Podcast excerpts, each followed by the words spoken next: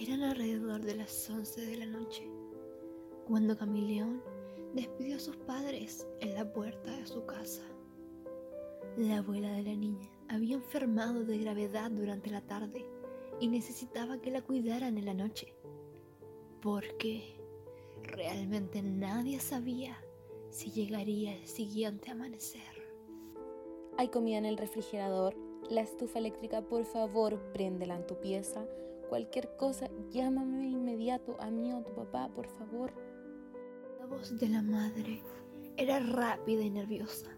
Odiaba la idea de dejar sola a su pequeña de 15 años, sola durante toda la noche, pero debía ir con su esposo. Ellos dos eran los únicos que apoyaban y entregaban amor a la pobre anciana que casi nadie quería ver con vida.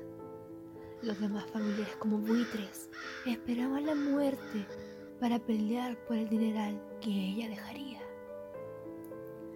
Camille asintió a todos sonriendo de forma tranquilizadora, haciendo contacto visual con su padre, quien ya estaba dentro del auto, esperando a su esposa.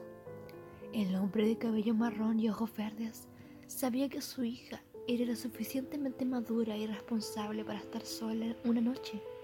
Estaría bien, lo sabía. Ya váyanse, se va a hacer muy tarde y eso no es bueno para nadie. Dijo la niña a su madre, quien liberando un gran suspiro, fue hasta el auto y gritó, Te amo, antes de subirse y en segundos perderse en la lejanía. La chica se encerró de inmediato en la casa, tal cual sus padres le ordenaron cientos de veces antes. Una vez dentro, se aseguró de que todas las puertas estuvieran cerradas con llave y las ventanas perfectamente cerradas. Cuando dejó eso listo, se fue hasta la cocina para calentar un poco de tallarines en el microondas. El viento rugía fuerte fuera de la casa, pero no dejó que eso le inquietara. Siendo pleno julio, era normal que el viento hablara y gritara por las noches. Además, solo estaría sola hasta la mañana siguiente. Nada podía pasarle. ¿O sí? Su celular vibró y sonó en el bolsillo delantero de los jeans que tenía puestos. ¿Será mamá? pensó. Puso los ojos en blanco con una sonrisa pensando en la sobreprotección de su madre. Solo hace un rato se había ido y ya le hablaba. Mientras sacaba el aparato y encendía la pantalla para ver el mensaje, fue por un vaso y lo llenó de agua mineral. Tomó un largo sorbo al mismo tiempo que leía la notificación. La respiración de la chica se detuvo al ver cómo su teléfono marcaba en grande las palabras número desconocido mismo número que le había enviado un mensaje diciendo ¿Segura que todas las ventanas quedaron bien cerradas? Un escalofrío recorrió el cuerpo de Camille. Miró hacia todos lados nerviosa y con miedo creciente. Era una broma, solo era una broma, se repetía una y otra vez mientras tomaba otro sorbo de agua. Su celular volvió a sonar. El mismo número otra vez, excepto que ahora en vez de ser un mensaje, era una foto de ella parada en medio de la cocina bebiendo agua. Chica tembló sin detenerse y el vaso cayó en el suelo quebrándose en mil pedazos. Y mirando de un lado a otro, fue hasta las escaleras para subir a su habitación y encerrarse ahí. A mitad de los escalones, el teléfono volvió a sonar. Era el mismo número, pero ahora marcaba Ay, mi pequeña traviesa. ¿Por qué corres a las escaleras? Camille no pudo seguir evitando el miedo y pánico. Comenzó a llorar y logró llegar corriendo a su cuarto. Allí cerró la puerta con seguro y fue hasta un rincón intentando calmar su respiración. ¿Qué está pasando? Solo podía preguntarse en su cabeza. El sonido de la notificación hizo eco en las cuatro paredes. Camille lloró fuerte viendo el mensaje. Dejaste caer tu vaso de agua. Te llevaré otro. Y pasos se escucharon subiendo las escaleras. Llorar y seguir llorando era lo único que podía hacer.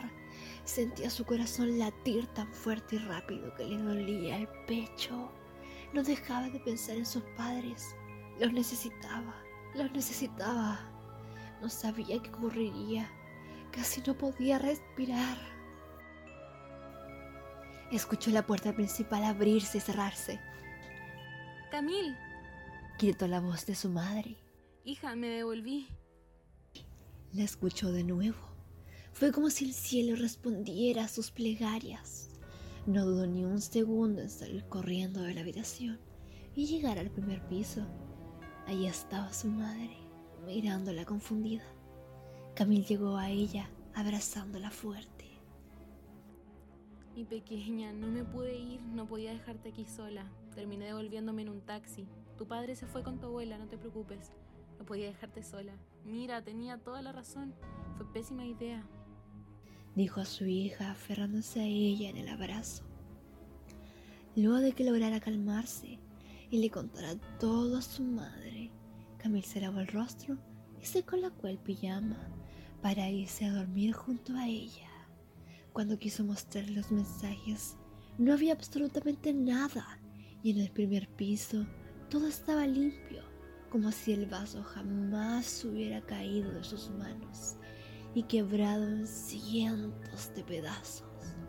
Fue su paranoia, fue solo su paranoia la que le hizo que creyera que todo había sucedido. Entró a la habitación de su madre y estaba en la cama esperando a su pequeña. Hija, ven, apaga la luz. O Camil, quien fue hasta el interruptor, tomando antes su celular del velador, ya que lo vio brillar con una llamada. Apagó la luz y contestó sin ver quién era. Camil, hija, con tu padre tuvimos un accidente en el auto. Nos están llevando al hospital. Tu padre está muy mal, no, no sé cuándo volveremos a casa. Tu tía Lisa llegará pronto en la mañana a ir a, a cuidar. No pudo seguir escuchando, pues el celular cayó al piso. Un frío que lava hasta los huesos le lava en la nuca. Su madre no estaba en casa. Su madre nunca había vuelto a casa. Ay, mi pequeña. Te he traído el vaso de agua.